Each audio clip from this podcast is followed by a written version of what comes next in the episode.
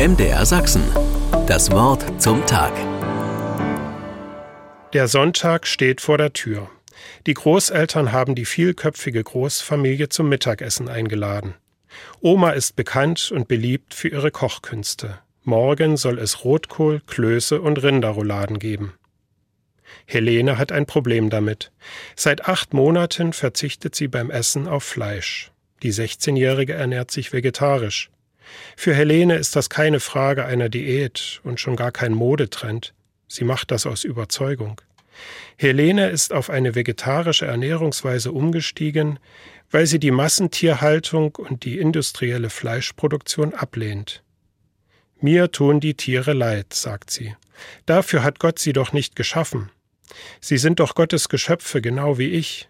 Sie sollen doch nicht sterben, nur damit ich etwas zu essen habe. Auch der gigantische Bedarf an Wasser und Futtermitteln für die industrielle Tierhaltung beschäftigt sie sehr. Sie sagt, wenn unsere Erde lebenswert bleiben soll und wir Gottes wunderbare Schöpfung bewahren wollen, müssen wir unseren Lebensstil ändern. Auf einige Dinge verzichten oder eben seltener machen. Fleisch essen zum Beispiel. Ich verzichte lieber gleich ganz drauf. Wenn Helene an das bevorstehende Mittagessen bei den Großeltern denkt, schlagen zwei Herzen in ihrer Brust. Sie liebt ihre Oma und will sie nicht verletzen, indem sie das Essen zurückweist. Sie will aber auch in ihrer Haltung konsequent bleiben. Die Mutter schlägt ihr vor, Besprich doch das mit der Oma, rede mit ihr. Sie wird bestimmt Verständnis für dich haben.